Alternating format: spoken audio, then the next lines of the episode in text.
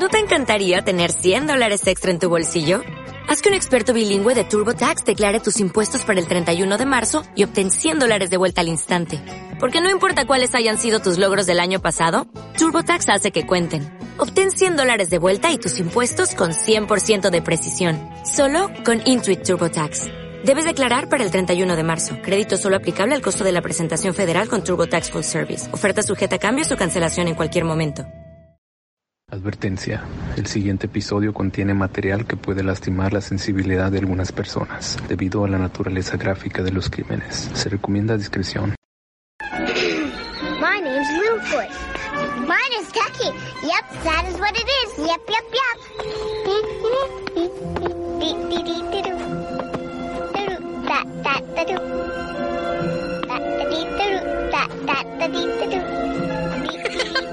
Dee-dee-doo-doo-da. Don't step on a crack or you'll fall and break your back. Bienvenidos a Juego de Asesinos.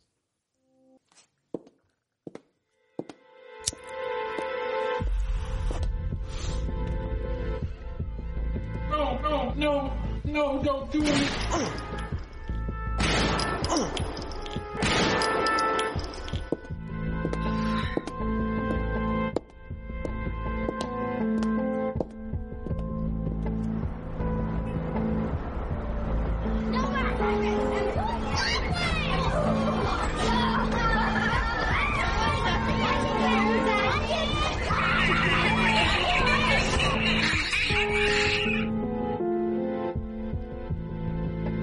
Familia, ¿cómo están el día de hoy? Hello, Kiki. How are you? Hello, hello.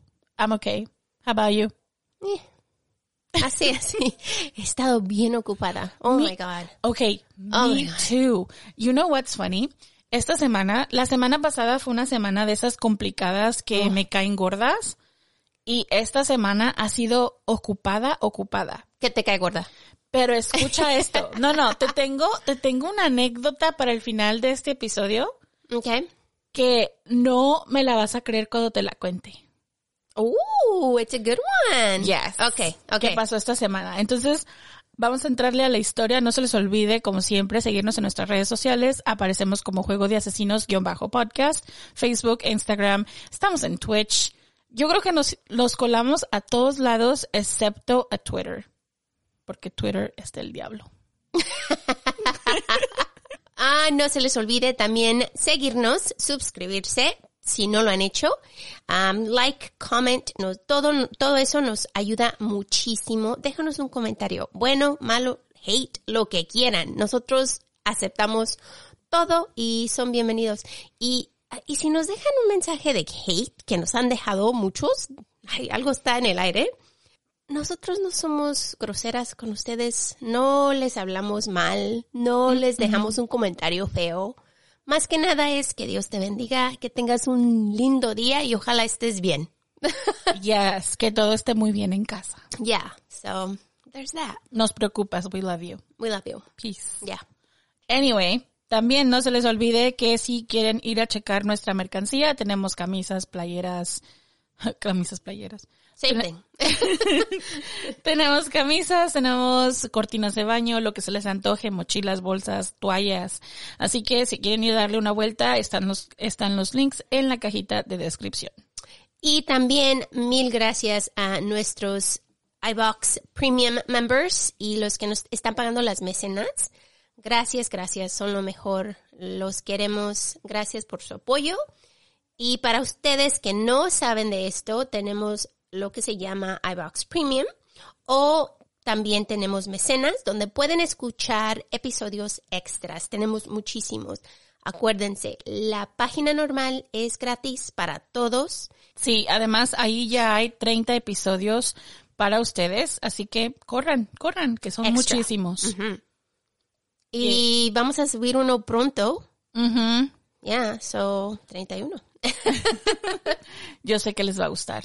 Yep. Está buenísimo. Oh, yeah. Rarísimo. Pónganse sus gorritas de tinfoil. Ya, que nosotros ya vamos a llevar el nuestro. Anyway, ahora sí, como siempre es familia, un pequeño recordatorio. No somos profesionales No somos locutores, ni narradoras. ni investigadoras. Ni abogadas, Ni policías. ni especialistas de ningún tipo. No, solo somos dos simples mortales a las que les gusta mucho el true crime. Y hacemos muchísimo research para los casos que aquí se presentan. Usamos el Spanglish porque es lo que nos fluye. Este podcast es una combinación extraña entre true crime y risas, Y no, no nos reímos del crimen. ni de las víctimas, Nos reímos de nuestros muy malos ejemplos, tonterías, mala pronunciación, usually me, eh, me too.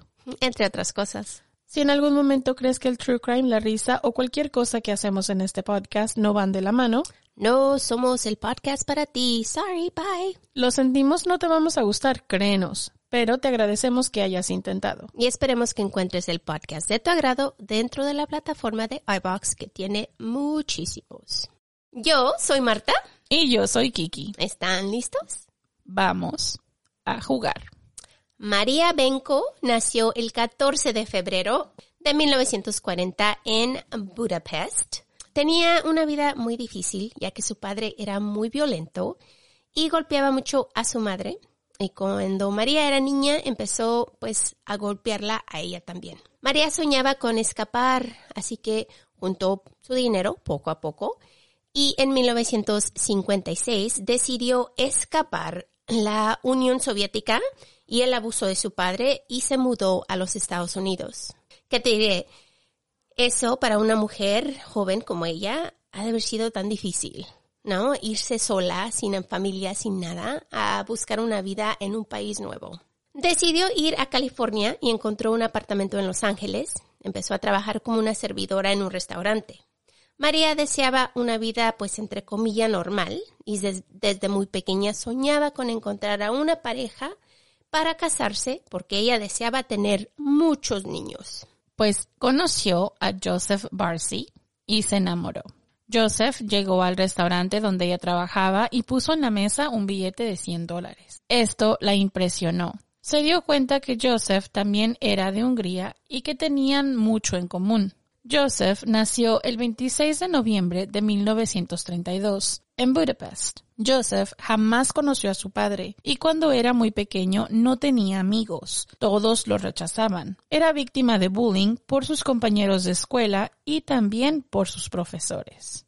Imagínate a un Ah, niño Eso está horrible. que te odien tanto que hasta los profesores te tratan mal. Come on. That's awful. ¿Sabes qué estaba viendo el otro día ahora que mencionas esto? Estaba viendo un video en las redes sociales donde sacan a una maestra que le, le agarra a una niñita así de la cara y la regaña y es horrible y digo, ¿te imaginas? Antes la gente no se ponía a pensar en estas cosas, o sea, que una maestra te regañara o te nalgueara o era normal. Sí, ¿te acuerdas cuando te pegaban con la regla? Era absolutamente normal. O sea, si te portabas mal, sacaban la regla y ¡pum! en las manos. Yo recuerdo, y esta es una de esas historias de las pocas que tengo, este, de hecho mi marido y yo estábamos en la primaria juntos.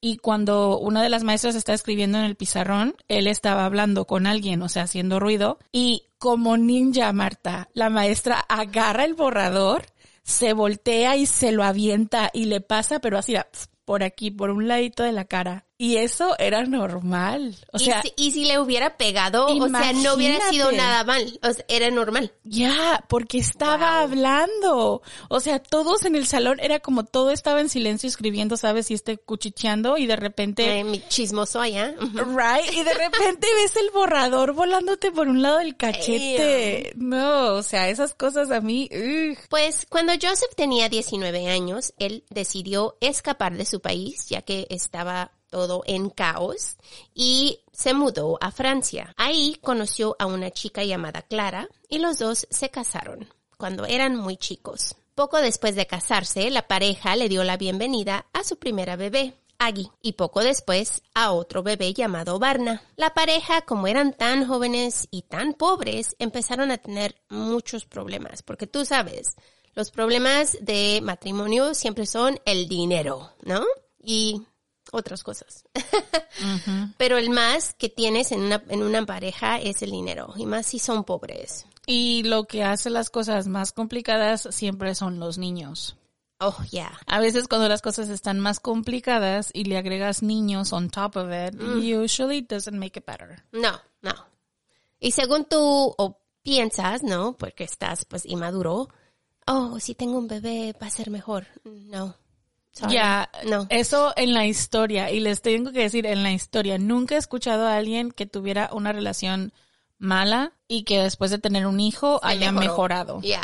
¿Sabes? No que la culpa, y, y vamos, no lo tomen a mal, no es como que, ay, estamos en contra de que tengan hijos, no, o sea, es que vienen nuevos estreses a la vida, o sea, viene el estrés de un bebé nuevo, cuidados, falta de sueño, más dinero para comprar pañales, leche, las necesidades de un pequeñito, las necesidades propias, las necesidades del hogar, o sea, es mucho más demandante. Entonces, si ya estabas estresado, ahora estás like 20 veces más estresado. Bueno, pues en esta pareja, Joseph no solo tenía problemas en su matrimonio, pero también empezó a beber y empezó a abusar físicamente de su esposa. Cada día bebía más y más y cada día era peor. Decidió mudarse a Nueva York, juntó poco de dinero y para 1964 su familia tenía una vida nueva en los Estados Unidos. El abuso físico a su esposa no era suficiente, así que comenzó a pegarle a su hijo Barna. Esto le causaba mucho dolor a Clara y decidió que ya no podía más y abandonó a su esposo. Se llevó a sus niños con ella y se mudaron a Arizona. Joseph culpó a su esposa por abandono y le dijo que era su culpa que él la golpeaba. Really? Esto es, esta es básica de los narcisistas. Es, es que es básica. Es, él estaba furioso con ella y él decía, es por eso que yo te pego, porque yo, tú me haces encabronar y yo te agarro y hago esto. ¿Sí me entiendes? Poniendo la No culpa es- en ella. No es mi culpa que yo pierdo todo el Control de mí control mismo. de mí mismo, es tuya porque me haces enojar. Ok. Mm. Pues después de eso, él comenzó a mirar a las mujeres como putas y no les tenía respeto.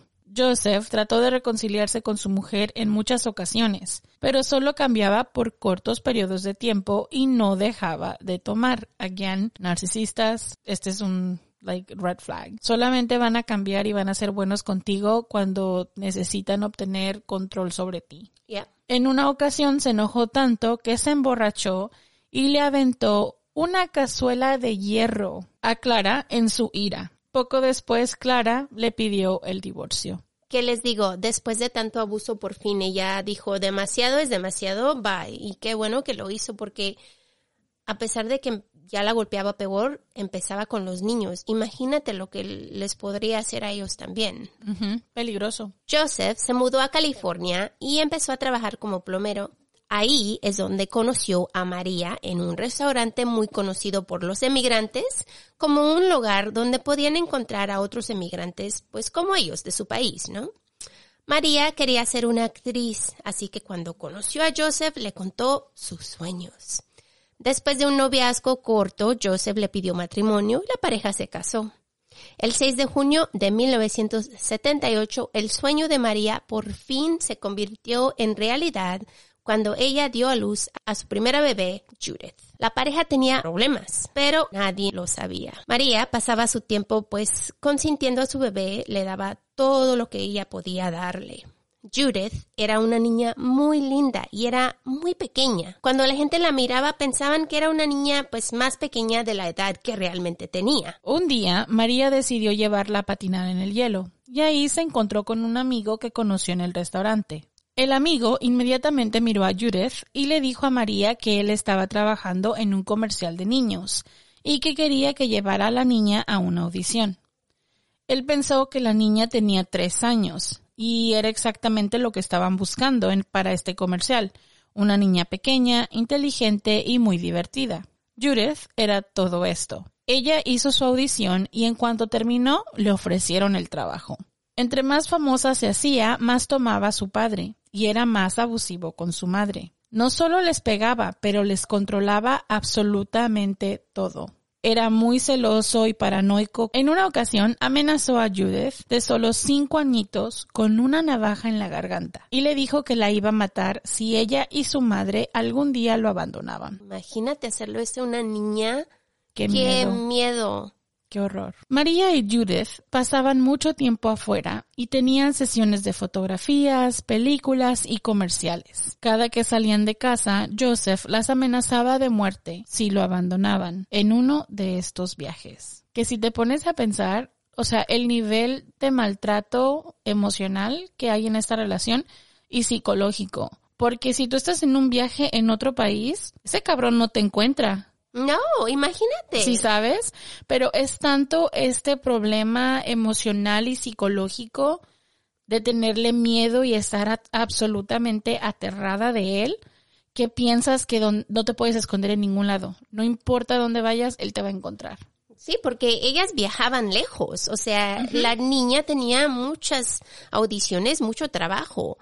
De que podían haber encontrado a alguien que los que las escondiera, yo pienso que sí lo hubieran hecho, pero le tenían tanto miedo. Exactamente, es que es ahí el punto de esta manipulación y esta forma de control, porque recuerden, cuando hay abuso em, doméstico o cuando hay abuso de género, es primeramente los, las personas narcisistas lo que tratan de hacer es quebrarte para que después te vuelvas dependiente de ellos y con tu dependencia más el miedo se junta, se hace una bola de completamente en tu cabeza y eso ya no te deja. Entonces ellas estaban aterradas a pesar de estar a miles de kilómetros de distancia de esta persona. Y deja de eso, no solo a la madre la tenía amenazada, sino A la niña a también. la niña también. Y me imagino que la niña, pues, decía lo mismo que su madre, ¿no? Nunca vamos a dejar a tu papá porque las dos tenían tanto miedo. Y, y si te pones a pensar también es como they feed off each other. Ajá.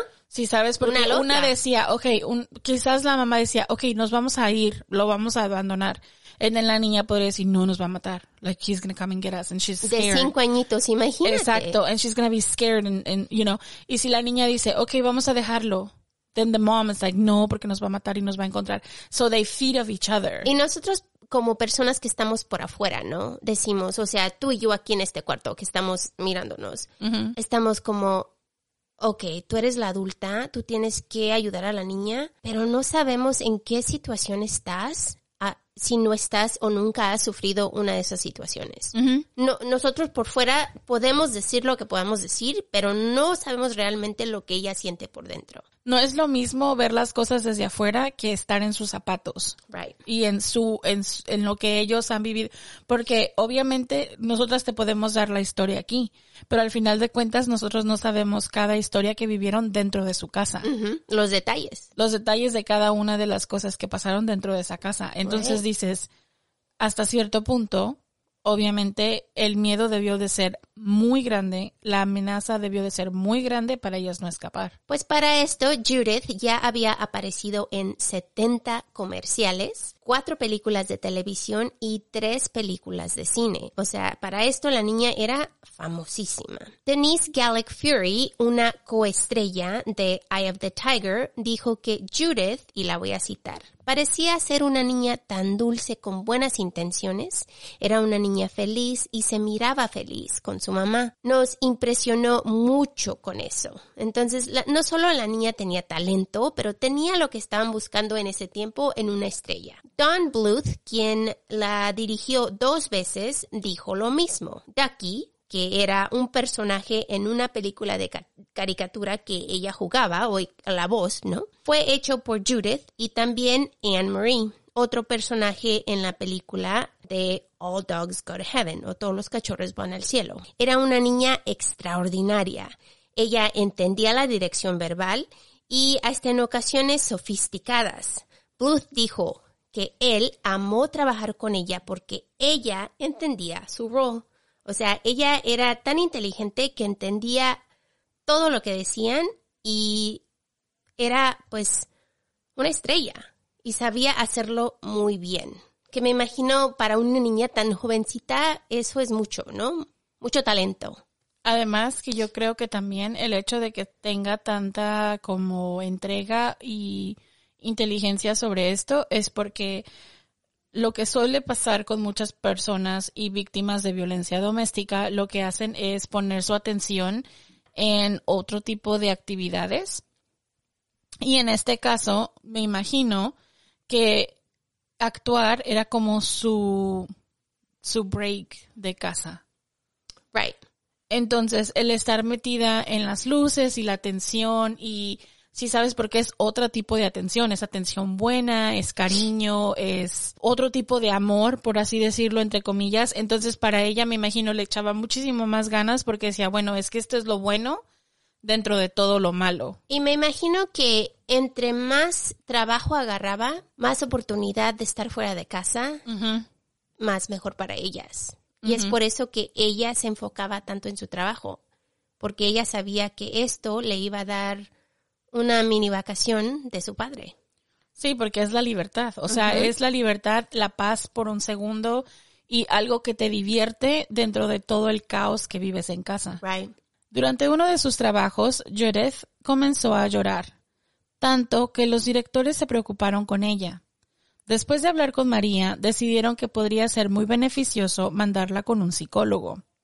El psicólogo identificó el abuso mental severo y el abuso físico que Judith estaba sufriendo. Ella estaba tan estresada que una vez se sacó todas sus pestañas y le quitó los whiskers o los bigotitos a su gatito. Todo por el abuso que sufría por parte de su padre. That is so sad. Poor baby. Todas sus pestañas. De una Yeah. por una. It's almost como cuando te muerdes las uñas. O cuando te cortas. Yeah. Es una manera de tener el control De algo. El estrés tan grande. a los siete añitos, imagínate. It's so sad. Su madre trataba de ayudarla, pero ella sufría peor, ya que Joseph comenzaba con ella y terminaba con Judith. Joseph dejó de su trabajo y vivía prácticamente del dinero que Judith hacía y del dinero que también María hacía. Así que, you know, las tiene trabajando para él. Él se la pasa bebiendo, es agresivo, Sí. piece of shit. Porque a pesar de que la niña trabajaba tanto, su madre aún trabajaba en el restaurante. Porque igual, a pesar de que la niña tenía su trabajo y agarraban dinero, tenían que pagar pues su vida, ¿no? Sí. Y no era lo suficiente en ese momento para que María dejara su trabajo. Entonces ella seguía trabajando. Pero él empezó a beber tanto que dijo, ¿sabes qué? Tú trabajas, tú trabajas y yo me quedo en casa como un mendigo Es que lo que, que no hacía nada. las vio, you know, las vio como máquinas de trabajo y de dinero y ya. Ay, qué coraje. Esta historia me da un coraje, así Horrible como... person. Y cada que pienso en esta niña, ay, Que mi corazón de se quebra. man. I hate it when they do that shit. Porque es como, like, uno no logra entender a veces, ¿sabes? Porque muchas veces dicen, ay, es que a lo mejor es el alcohol y así. Pero digo, es que hay hijos de puta que no, aunque les quiten el alcohol, ya son así, ¿sabes? Pues cuando Joseph se emborrachaba, prohibía a María salir de la casa a trabajar. Por esto la familia pues siempre estaba muy pobre y en ocasiones no, tenían ni dinero para comer. Así que decidieron pedir ayuda de gobierno y usaron la ayuda hasta que Judith empezó a ganar más dinero de sus trabajos y por fin ella los podía mantener. Una niña mantenía a toda la familia. En los Estados Unidos hay una ley que les da a los menores derecho de un porcentaje del dinero que ganan como actores. Esta ley se llama la ley Coogan. Fue nombrada por Jackie Coogan. Coogan fue descubierto en 19 1919 por el actor Charlie Chaplin. Coogan empezó a actuar en las películas de Chaplin y se hizo famosísimo, pero muy rápidamente. Su cara estaba en todos lados y tenía mucha merch, mucha mercancía, que se vendía en todas las tiendas. Cuando Coogan cumplió 21 años y su carrera de actor pues había terminado, se dio cuenta que no tenía ningún cinco. ¿Por qué? Porque sus padres se lo gastaron. Ay, ay, ay. Su padre se gastó todo su dinero y había dejado al chico trabajador sin absolutamente nada. En ese tiempo, como era él, él era menor, todo lo que ganaba pues era de sus padres. Ay, qué feo. Así que su padre para esto estaba muy enfermo y murió poco después. Claro que sí. Coogan estaba furioso, así que decidió meter una demanda en contra de su madre y su manager para ver si podía recuperar un poco de su dinero. Gracias a esta demanda, la ley Coogan fue hecha en 1939 para proteger a los niños actores en el futuro, para que no sufrieran la misma situación que había sufrido este chamaco. Claro que como era una ley nueva tenía muchos loopholes y los padres aún podían quitarle el dinero a sus niños. Después de muchas demandas, de ahí en adelante, la ley ha cambiado un poco y ahora protegen un poco más a los niños. Pero obviamente sí sabemos que hay muchas familias que explotan a sus hijos. Pues Judith, Judith Barcy era una de estas niñas, porque Sí. en ese tiempo la ley ya estaba Activa. activa, pero aún los padres necesitaban llevarla a la niña a trabajar y en cambio tenían que vivir su vida. Entonces, pues decían, ok, pues tú trabajas, te ponemos el dinero que tenemos que meterte a tu cuenta y lo demás viene a nosotros, mientras la niña trabaja y trabaja. Y al final del día, si te pones a pensarlo muy bien, es como no es necesario, porque a quién le van a reportar que la niña gana tanto o que no gana tanto, ¿sabes? O sea, es como sí, el salario que tiene un porcentaje va a cierto lado, pero pues la niña no puede defenderse hasta que sea adulto.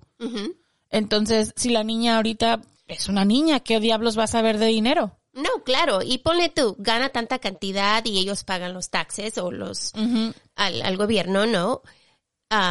Los impuestos, pero igual, el, el gobierno no sabe realmente cuánto dinero tiene la niña. Ellos saben, ok, ella gana tanto Y es todo lo que saben. Exacto, porque además hay contratos que se pueden hacer por cash, ni siquiera tienen que pagarte con un contrato firmado. Y más en esos tiempos. Exacto, right? traslados de dinero de un banco a otro, nada de eso, si sabes. Entonces, no es como que saben exactamente cuánto dinero está fluyendo en esa casa y al final del día, la niña no va a hacer nada hasta que tenga conciencia de sí misma de qué es el dinero.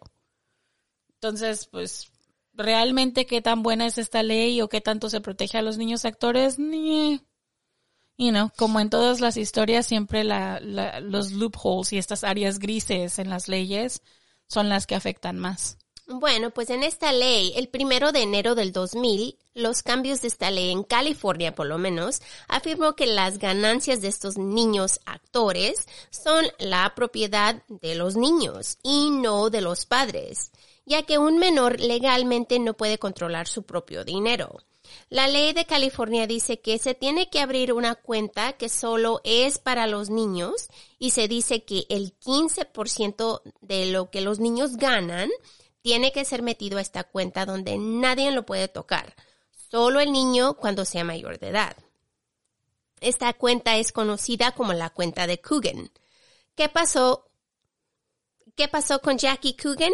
Bueno, él recuperó un poco de su dinero de su padre o madre y poco después volvió a actuar. Tal vez ustedes lo han visto en la peli de The Adams Family, My favorite. pero no la nueva, la No, original. La viejita. Él era el Uncle Fester o el tío Fester en la película original de 1977. Así que si la han visto y saben quién es, ustedes conocen a Jackie Coogan. yes. That's my favorite movie. Que te diré, es lo mejor que de las leyes que hay, porque gracias a él hay niños que pues no terminaron sus vidas igual como él, que dejaron de trabajar a los 20 años y no tenían nada. Es que muchas veces, por, por ejemplo, cuando son niños, sí quieren actuar y todo, pero qué tal que llega un momento ya cuando son adultos y se retiran, o sea, ya de verdad no quieren hacer esto, quieren ser una vida normal. Y pues ahí sí dice, si no tiene nada de dinero, ya se jodió. Pues es por eso que los padres de Judith podían usar este dinero para mantenerse. Las leyes de las ganancias de los niños eran muy diferentes en ese tiempo y es por eso que ellos podían usar el dinero. Cuando Judith entró al cuarto grado, se fue estimado que ella había ganado un millón de dólares. Compraron una casa de tres recámaras en West Hills, Los Ángeles, y su padre, más paranoico, construyó una cerca alrededor de la casa, que solo podía ser abierta por dentro. Hmm. Sus vecinos lo conocían como un hombre extraño que solo platicaba con ellos de lejos por tiempos cortos y no dejaba a nadie entrar sin su permiso. I mean, I feel bad now because I do that too. Para lidiar con sus frustraciones, tomaba todo el tiempo, como siempre. El alcohol le daba frustraciones y se convertía abusivo y violento. Amenazaba a su esposa e hija todo el tiempo. Así que imagínate, un millón de dólares en un año. La niña tenía buen trabajo, estaba bien, porque en esos tiempos eso era mucho dinero, ¿no? So sería lo como dos millones y medio hoy, que es muchísimo para un niño, imagínate. Pues Joseph se hizo pues más recluido y casi no salía de su hogar. El Departamento Protectivo de Niños fue llamado varias veces, pero cada que iba a checar la situación, María les decía que todo estaba bien y que no quería levantar una demanda contra él, que otra vez muchas muchas personas la han juzgado por esto, pero igual ella tenía mucho miedo. El Departamento Protectivo jamás volvió a su casa después de ese día y no hicieron un follow-up de la situación. María y Judith pasaban todo el tiempo con terror, tanto que Ma- María decidió rentar un apartamento y Joseph no se dio cuenta. Como dijo Kiki, en ocasiones le pagaban en efectivo a ella y es como ella podía tener un poquito de dinero al lado y es como ella rentaba este apartamento que él no sabía dónde estaba. El apartamento era como un, lugar seguro para ellas, donde pasaban el tiempo sola y sin preocupaciones. Joseph tenía que salir a comprar su alcohol cuando María y Judith estaban trabajando y en tres ocasiones, tres Kiki, fue arrestado por andar manejando tomado. Pero cada vez lo dejaban en libertad después de que pagaban la multa. Es que antes no era tanto como ahora. ¿Sí sabes? Ahora ya aquí en California por lo menos tenemos estas leyes donde, donde te cachan, te vas a prisión, te ponen una multa, la segunda vez te dejan más tiempo en prisión, te quitan tu licencia y la tercera ya te quedas en cárcel con un misdemeanor, que son alrededor de seis meses, tengo entendido. Pero sales y cuando sales te quitan la licencia por un año y también te ponen un breathalyzer en, En tu el carro. auto Ujú, sí, no- para que lo puedas manejar y solo enciende después de que soplas en él. Ya, para asegurarte que Y no tú tienes que pagar porque te lo instalen, que te cuestan como 15 mil dólares para meterte esta cosita en el coche, pero sin él no puedes manejar. Imagínate. Que- Pero igual, bien merecido que sí lo tienen, ¿no? Sí. Si vas a manejar tomado, te mereces el castigo. Yep. Tú sabes lo que estás haciendo, tú sabes que estás mal, puedes asesinar a alguien. Es Sí. una cosa horrible. Rant over. No, because I, I'm- I agree with that. I- yo pienso que esa, si esa es una de las cosas que no tolero es que alguien comience a, con- a conducir cuando están ebrios. No. Hay es- muchas opciones. Hay Uber, hay taxis, hay llámale a un amigo. Especialmente en el día de hoy. Tantas, y- y el, un Uber o un Lyft te cuesta tan barato en estos días que si vas a beber, And even if it toma did- uno. y aunque no fuera barato, Marta, o sea, el, el hecho de que vas a salir a tomar, simplemente sé responsable y este es un gasto que se tiene que hacer porque voy a ir a tomar. O que alguien te lleve. Come on. Ya, llámale a tu mamá, tu hermana, tu tío, tu prima, whatever. Alguien que te recoja, te lleve y te traiga. Ya. Sí, para eso me tienen a mí, que yo no por tomo eso alcohol, Kiki. que yo no consumo alcohol y entonces yo soy el driver de todos. So, it's okay. Facts. En diciembre de 1986, María por fin reportó sus amenazas a la policía y le dijo que le pegó en la cara y que la estranguló. La policía no encontró marcas en la cara de María o en su cuerpo, así que decidieron que no querían levantar el reporte contra él. Los oficiales se fueron de la escena y después del incidente Joseph dejó de beber, pero no dejó de amenazarlas. Una noche decidieron hacer una fiesta para Judith, Judith en su casa y esa noche muchos atendieron. Toda la atención la tenía la niña. Esto enfureció a su padre. Y cuando Judith fue a la cocina, él la siguió y le dijo que era una maldita pequeña brat. La agarró de su cabello y la aventó al piso. Ay. Judith lloró y se levantó y minutos después regresó a su fiesta con una sonrisa en su cara. Ay. This is so sad. Qué triste. Una estrella, de veras. Regresar con una sonrisa como que si nada ocurrió. Después de que la persona que te debe de proteger, Estaba chiquita. it's hurting you. It's awful. No le dijo a nadie sobre este incidente con la excepción de una amiguita de la escuela. Poco después, Judith fue contratada para salir en una película, la película de Jaws. ¿La conocen? The Revenge. Tenía una parte muy importante y la película fue filmada en las Bahamas.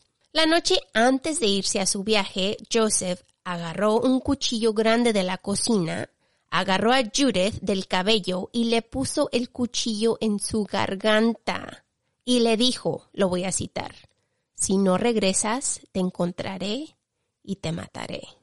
Es una niña. Judith se puso histérica cuando la soltó y corrió con su madre a decirle lo que había sucedido. Su madre nuevamente no hizo nada. Judith estaba harta de todo el maltrato y le dijo a los adultos que pasaban mucho tiempo con ella, pero ellos no hicieron nada. Esta niña estaba pidiendo ayuda por todos lados. Nuevamente se empezó a estresar y volvió nuevamente a quitarse las pestañas y las cejas. Cuando le preguntaron que por qué lo hizo, ella les dijo, es que tengo muchos problemas en casa. El psicólogo habló con María y le dijo que tenía que reportarlo para que lo arrestaran, pero ella no lo hizo. Ay, María, yo no sé qué tenía en su cabeza esa señora. Qué triste, qué triste. Mucho, ah, mucho miedo. She was living in fear. El miedo, pero qué miedo, ¿no? O sea, es algo que ni podemos nosotros ni, ni comprender. No, porque es, es, um, Ay, pobrecita. es de esas veces que te congelas. ¿sabes? Que tú sabes cuál es el camino correcto, pero te congelas de miedo. Muchos amigos y vecinos las apoyaron y hablaron con María diciéndole que se tenía que ir, pero María no quería. Al principio les dijo que había trabajado mucho para levantar la carrera de su hija y por eso no se podían ir. Pero después les dijo que no se iba porque tenía muchísimo miedo de que él las fuera a encontrar y las asesinara. María sabía que si el Departamento de Protección de Niños se llevaba a Judith, Joseph la iba a culpar y la iba a asesinar. Si eso pasaba, sabía que había una probabilidad, aunque fuera pequeña, de que le devolvieran a su niña a su padre. Y si algo le pasaba a ella, no iba a poder ayudar a su niña de su padre. Así que ella no podía arriesgar a que esto sucediera. Y es por eso que no lo hacía, porque ella tenía tanto miedo. And she's not wrong. No. She's not wrong, porque lo que podía pasar, o sea, en los ojos de ella, lo que podía pasar era, va a venir el departamento de, de servicios de los niños, no la van a quitar porque está en medio de violencia doméstica. Una vez que la retiren de nosotros, este cabrón me va a matar a mí.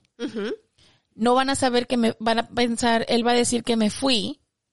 Y entre que son peras y manzanas, le devuelven a la niña y ahora sí, ¿quién la defiende? Porque yo no estoy. Sí, porque pónganse a pensar, los dos eran emigrantes, no tenían familia, era ellos y ya.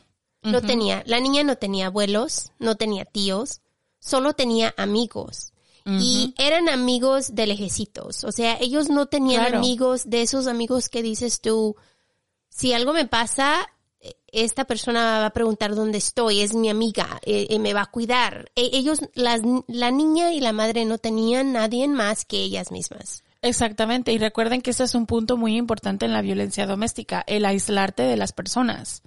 Este es un punto esencial en violencia doméstica, porque esa, de esa forma te sientes solo, te sientes que no hay ayuda, que no hay nadie que te pueda estrechar la mano y decir yo te apoyo en esto. ¿Por qué? Porque estás absolutamente solo. Y en el caso de ella decía, es que si yo no estoy, ¿quién la va a defender? ¿Y quién la va a cuidar? No tiene a nadie más que a su padre. Exactamente. ¿Y cómo voy a dejarla con su padre que la abusa sin mí? O sea, imagínate, la asesina, le devuelven a la niña en lo que son peras y manzanas, la agarra y se la lleva del país y nunca nadie más vuelve a saber de ella y tener que lidiar ella sola con el padre. O sea, al final de cuentas las iba a matar a las dos, Claro. you know? Pues nuevamente María llamó a la policía para reportar su abuso, pero Joseph la convenció de que no levantara el reporte. Le dijo que él le iba a dar el divorcio si lo dejaba, pues y, y que le, le dijo que él le iba a dar el divorcio si lo dejaba y que pues le iba a dar a la niña. O sea, te la doy, es tuya. Entonces ella dijo, pues si me la da, yo y Judith nos vamos a mudar a otra casa sin él. ¿Ok? Este es lo que están pensando en este tiempo. María, claro que creyó. Más que nada me imagino que estaba en esas, en esos, en ese tiempo estaba ella diciendo, ok, tal vez este es la salida, tal vez esta vez sí me va a dejar ir.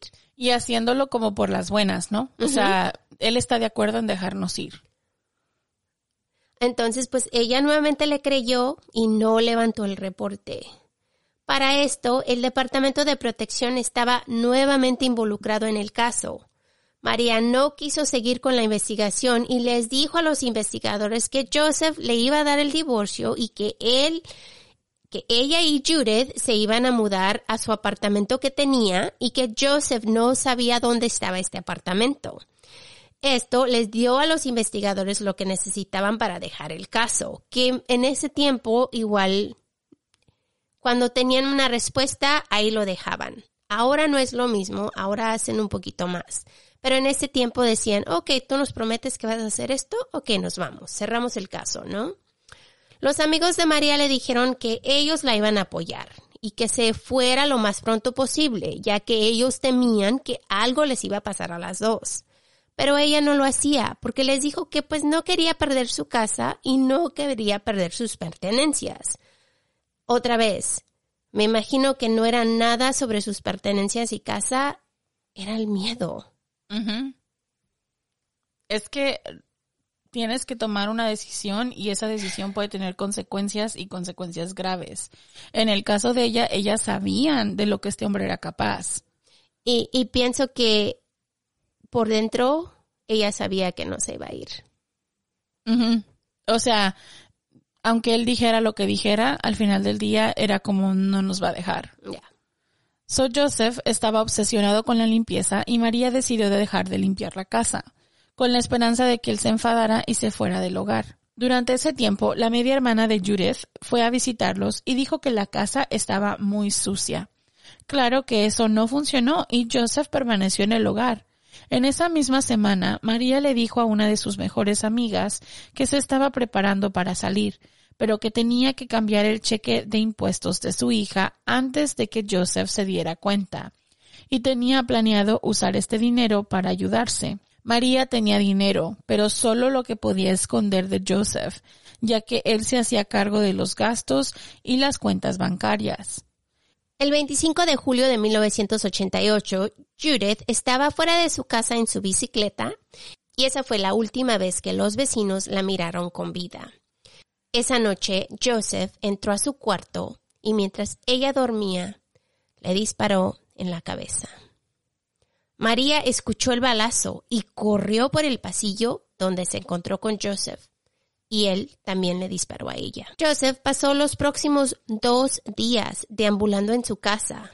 Habló con el agente de Judith y le dijo que él se iba a mudar y que iba a dejar a su esposa y a su hija. Dijo que solo necesitaba un poquito de tiempo pues para despedirse de su niña que era muy pequeña. Después de colgar el teléfono, fue al garaje donde agarró un bote de gasolina y vació el bote en los cuerp- cuerpos y alrededor de la casa y agarró un cerillo y encendió un fuego. Se fue al garaje después y con su pistola calibre 32 se disparó en la cabeza mientras la casa quemaba, se quemaba.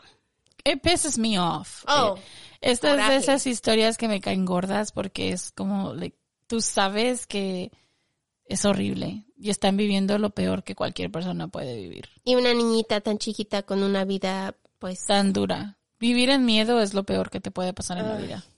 Lo eso. peor que te puede pasar en la vida. El 27 de julio de 1988, bomberos llegaron a la casa después de recibir las llamadas de los vecinos que la casa se estaba quemando. Cuando entraron, encontraron los cuerpos de María y Judith. La fecha del asesinato jamás fue determinada, y la policía no sabe si él asesinó a su familia el 25 o el 26 de julio. El 27 de julio de 1988, Judith Barcy fue encontrada en su cama. Parecía que aún estaba dormida cuando los paramédicos la subieron y la miraron el balazo que recibió en su cabeza. Murió instantáneamente. Tenía solo 10 años. María fue encontrada en el pasillo y ella tenía 48. Triste. Qué triste. Pobrecita. Las dos, pobrecitas las dos. Vivir una vida tan fea y morir a manos de la persona que les dio tanto terror. Ya es como el final de... mm, es como sus miedos se volvieron realidad. Los paramédicos se dieron cuenta en cuanto entraron a apagar el fuego lo que había sucedido en el hogar y lo describieron como una escena espeluznante. El funeral fue uno de los más tristes. Fue atendido por muchos actores que conocían a Judith después de haber trabajado con ella en sus películas. Fueron sepultadas en Hollywood Hills, en unas tumbas que no fueron marcadas. Años después, sus fans juntaron dinero para darles una placa y cada una con sus datos que fue instalada en el 2004. No se sabe qué hicieron con los restos de Joseph, solo se sabe que no fue sepultado con ellas y por fin las dos recibieron su libertad de él. La historia de Judith es muy dolorosa y muy trágica. Todos se preguntan por qué nadie les ayudó. Las dos tenían contactos con muchas personas que podían haberlas ayudado, pero nunca lo hicieron. Nadie lo hizo.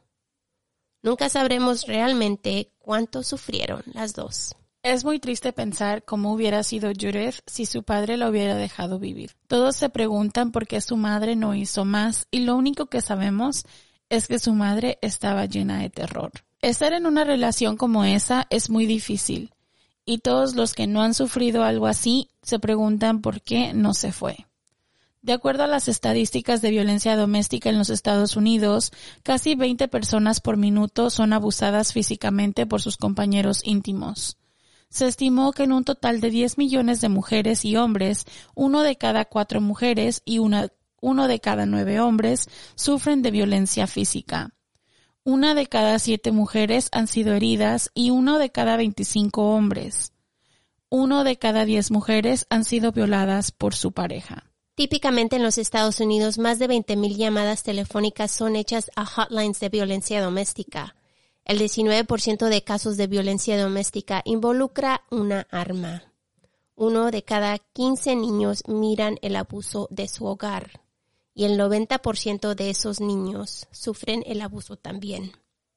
Desafortuna- Desafortunadamente, Judith fue una de estas estadísticas. Su historia es una, que, es una que nos dice que el abuso físico y la violencia doméstica es un problema, sin importar a qué tipo de persona le sucede. Rico, pobre, no tiene límite. Judith era una niña con un futuro grande y con mucho talento que murió muy pronto. Y 34 años después aún nos acordamos de ella y de todo lo que hizo en su corta vida. Si necesitas ayuda, por favor, búscala. No seas una estadística más. En el 2001, la familia Bernal se mudó a la casa en Los Ángeles, donde Judith y María Bercy fueron asesinadas. La familia Bernal dice que se siente una presencia oscura en la casa. Según la familia, ellos no sabían lo que había sucedido ahí, y poco después de mudarse, un vecino les contó la historia. La familia dice que cosas raras suceden en la casa. Se abre y se cierra la puerta del garaje y se siente como que alguien las está mirando siempre. La hija de la familia, que tenía 10 años, como Judith, dijo que ella miraba a un hombre que según ella era un amigo. De acuerdo a un episodio que fue hecho en el show de Murder House Flip, los hosts del show dijeron enfocarse en el pasillo y el cuarto de Judith y el jardín, ya que según ellos era donde se sentía la energía más oscura. Según los dueños, después de remodelar esta casa, ahora ya no se siente igual y ya no se siente la energía mala ahí. O sea, si crees en esas cosas, espero que el, el que esté atrapado aquí sin poderse ir a ningún puto lado sea ese culero hijo de puta. O sea, Mm, eh, yeah, you know what I mean? Like, yeah. que no vaya a ningún lado y que no esté haciendo ni enfadando a nadie. Y ya, porque me cae gordo. En el funeral de la, de la niña y de María, este, un poema fue leído de Edgar Albert y el poema se llama El niño mío y va así. un hijo mío. Pero si los ángeles la llaman mucho antes de lo que habíamos planeado, desafiaremos el amargo dolor que viene y tratamos de entender. Es triste. Esta historia es una de esas historias que tú sabes, ¿no? Tú la conoces. Pero cada que piensas en esas películas y cada que las ves, piensas en esa niña. Ay, qué triste, pobrecita. Así que uno de ustedes nos dijo de esta historia, gracias, porque pues más bien la conocemos, pero nunca pensamos en contarla hasta hoy, ¿no? Que no la dieron ustedes y hemos enfocado nuestro podcast en la violencia doméstica mucho en estos días y pienso que no sé si fue la lo que la pandemia o no sé, pero pienso que en estos tiempos está sucediendo más y más y es tan triste. Sí. Bueno, sí, la pandemia tuvo mucho que ver porque encerrabas a personas con sus victimarios. O sea, es, es difícil porque muchas personas, eh, y esto es algo que pasa en los Estados Unidos muy comúnmente, es que cuando las personas están viviendo violencia doméstica en casa, salen a trabajar y salir a trabajar es su safe ground. Ir a la escuela es su safe place. Es como estar seguro lejos de casa, ¿no? Entonces, de repente pasa la pandemia y quedan todos involucrados en la misma casa, encerrados en la misma casa, imagínate.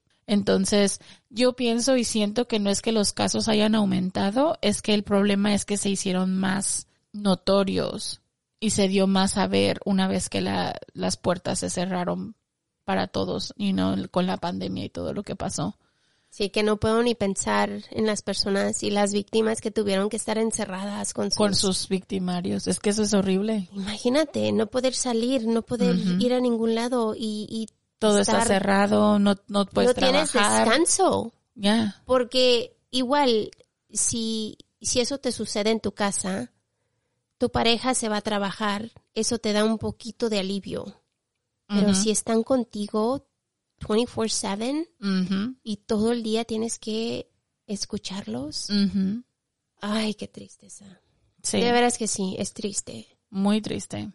Ah, pues si ustedes tienen problemas, necesitan ayuda, igual como siempre les dejamos recursos en los Estados Unidos, pero si necesitan ayuda, por favor, encuentren a alguien. Hasta nos pueden mandar mensaje a nosotros porque esto es una cosa horrible, que sufran solos. Y ustedes saben que hemos hablado de esto aquí en nuestro episodio porque pues nuestra, nuestra Kiki aquí ha sufrido en ocasiones igual y ella entiende a personas que están como ustedes. Cuando se habla de este tipo de problemas, uno no, las personas que están afuera no pueden entender el, el infierno en el que se vive, pero cuando conoces a alguien que es sobreviviente, creo que eso te ayuda.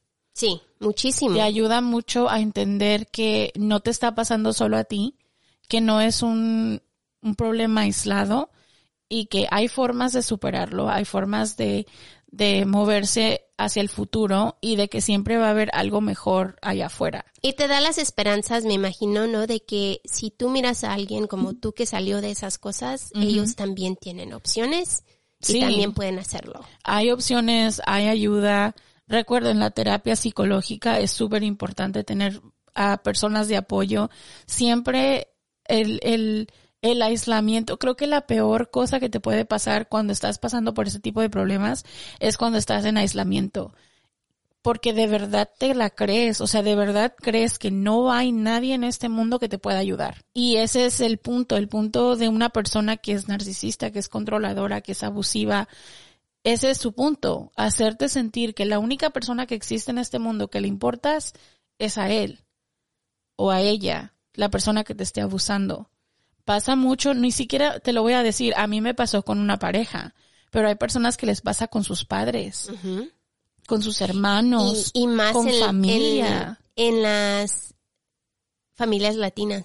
Sí, donde los padres te dicen, es que si tú no estás aquí en la casa, nadie te va a querer allá afuera.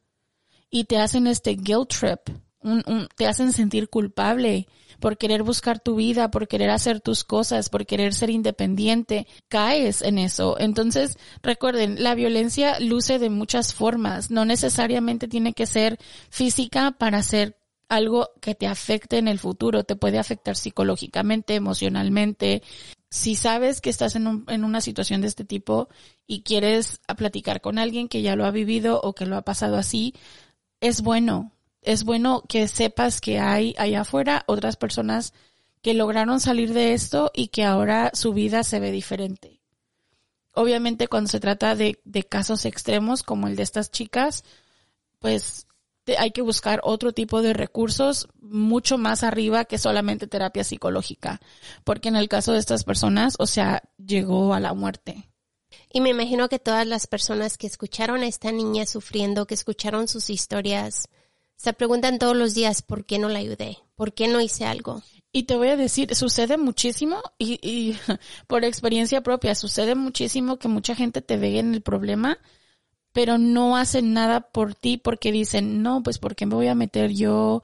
Ha de ser su problema de familia o pues que me va a andar haciendo caso a mí o si me entiendes y, y en ese ritmo en el que estamos porque nosotros hemos platicado en este podcast muchas veces sobre no sé si recuerdas cuando hablamos de la de la chica que, que asesinaron enfrente de toda esta gente que la estaba viendo y nadie hizo nada. Nadie. Entonces, eh, estos son, son tipos de problemas que, que, que suceden como sociedad, que decimos, ah, pues sí sé que le está pasando mal, pero pues seguramente alguien más ya le está ayudando. O seguramente alguien más ya le llamó a la policía, ¿sí sabes? y, y te cuestionas mucho si sería buena idea ayudar o meter tu cuchara, como dicen por ahí. Y a veces la verdad es que sí sería muy importante que metieras la cuchara, porque si entonces alguien de afuera se da cuenta que tu vida no es perfecta, que tu vida está pasando por algo malo, a lo mejor es el snap que necesitas para tomar un poquito de fuerza y, y- y buscar los resources para salir del problema. Es mucha paciencia, es tenerle mucho amor a las personas que necesitan algo porque es simplemente no dejar el renglón, o sea, no separarte, no completamente distanciarte de, de esa persona, est- estar constantemente presente en su vida diciendo, estoy aquí, I'm right here, if you need me, I'm right here. Si necesitas algo de mí, aquí estoy. Entonces, eh, es, es, las estadísticas son, son increíbles al punto de que eh, una víctima de violencia doméstica va a tratar de dejar a su victimario un monto total de alrededor de siete veces hasta que se van. hasta que se van. Muchas mujeres, muchos hombres, en el intento de estas siete veces de irse y regresar, no lo logran. Entonces, es muy triste pensar que, que esto puede suceder y es que no es tan sencillo como por qué no lo dejaste. Es un, es un proceso mental muy, muy difícil de, de hacer porque para que la persona llegara a esta situación donde no se puede ir, hay una codependencia, hay un nivel psicológico bastante bajo, un nivel de autoestima muy bajo. O sea, es, es muchísimo más que solamente decir, oh, simplemente le pega. ¿Sí sabes? O sea, es como persona te destruye y ya después con toda tu personalidad y todo lo que tú eres, depende de esta persona que te hace daño. Entonces es, es, sí es súper súper difícil salir de este problema y es por eso que necesitas a esa persona de confianza que siempre esté ahí o que cuando lo necesites está ahí para ti. Aunque esa persona, a veces, como les digo, hay personas que se cansan y dicen, ay, es que yo ya te dije como mil veces y no lo haces. No, y se van. Pero al final del día es como, bueno, la persona tiene que tomar su decisión al final del día y saber que no está sola y que, que puede lograrlo. O sea, hay muchos recursos para este tipo de problemas. Bueno, y si algo aprendimos de esta historia es que María estaba en la misma situación. ¿Cuántas Sí. veces no lo reportó? Y cada vez que lo hacía, Él la convencía él de la que no. o ella decía, no está todo bien. Entonces, pues es realmente la verdad que necesitan mucha ayuda, mucho apoyo, mucha paciencia y hasta que no están listos ellos para hacerlo, lo hacen. Así que, ah, chicos, aquí dejamos esta historia porque ya es, es muy pesada. Hemos hablado mucho de ello y ahora vamos a cambiar a otra cosa un poquito más ligera para salir. Así que A ver, Kiki, cuéntanos tu historia. Ok, so resulta y resalta que las últimas dos semanas han sido de la mierda, right? o sea, la semana pasada estuve teniendo problemas con mi auto, mi auto se rompió y casualmente las cosas se están dando de una forma muy extraña. Estoy metida en muchos líos y estreses de la vida, ¿no? De adulto. Un compañero de mi trabajo estaba teniendo también problemas con su troca. Entonces me dice, todos los días en la mañana cuando yo llego a trabajar, él se tiene que ir a su casa. Entonces me dice, si me puedes dar un, un jump, like, con los cables, energía, whatever. So yo le estuve dando jumps toda la semana pasada y esta semana. Y hoy por la mañana me dice, hey, este, te puedes estacionar a un lado de mi carro porque pues voy a ocupar mi jump y te tengo una sorpresa. Y yo, what? Una sorpresa, what the fuck? sí, ¿sabes? O sea, fue raro.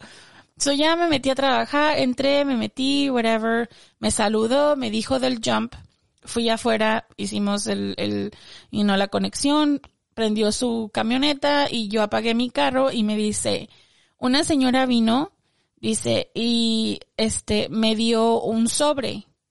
Y le digo, ¿te dio un sobre? Me dice, sí, dice, me dio un sobre y me dijo que, que ella se había encontrado este sobre afuera, pero que era para mí. Y yo le dije, eso es lo más raro que he escuchado yo en toda mi vida. ¿Cuándo te pasa eso? Y me dice, sí, dice, me lo dio. Y pues yo no le entendía por qué decía ella que era para mí, pero yo lo abrí. Y me dice, y había esto. Y me enseña con su mano y tenía 200 dólares, dos billetes de 100. Y me dice, ten, te voy a dar uno. Porque la señora me los dio a mí y tú me has estado ayudando toda la semana. So he gave me a hundred dollars. I don't know what happened. No sé cómo le dieron el sobre, pero sí vi en las cámaras porque yo dije, a lo mejor este, este me está dando dinero de él y no quiero aceptarlo, right? So, le dije, ¿cómo que te, cómo que te lo dio la señora? So, yo fui a la cámara después de que me dio el dinero y todo, este, fui a ver la cámara y sí, la señora está afuera y le da el sobre. Y le dice, esto es para ti. Y él así como de, ah, pues sabe. Y ya después que pasa un tiempecito, él tiene el sobre a un lado. Y como que le da curiosidad, lo abre y son 200 dólares. Así que hoy traigo 100 dólares en mi bolsillo que eran de una señora que se los dio a mi compañero de trabajo. What? I know. Mil gracias, señora extraña. I Besos know. para usted. Y para, para Tomás Gracias. también, que he's so nice. Ya, I mean, gracias a Tomás. Tomás, thank you. I know, he's like, oh, aquí tienes, porque me has estado ayudando toda la semana. So this is. Realmente una historia de, Increíble. de término de, de, de episodio como los que contamos, porque realmente es una, una historia de alguien que lo hizo por, Yeah.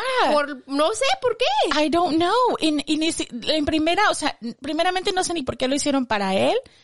Y ni siquiera sé por qué él en su mente dijo, oh, esto lo tengo que compartir conmigo, ¿sabes? Like, él se pudo haber llevado su sobre con sus 200 dólares. Ah, sin decirte nada. Nada, sin decirme nada, porque I would never know. Nunca No. hubiera enterado. Yeah, but he gave me a hundred dollars. And he was so happy about it, and he's like, Oh, he was like, nice. I know. He was like, if I'm blessed, you're blessed, and we're cool. And I was like, okay, cool. And then he went away. so uh, that was my story for today. That was exciting. Gracias, Tomás. De veras, ¿eh? Qué historia. Yeah.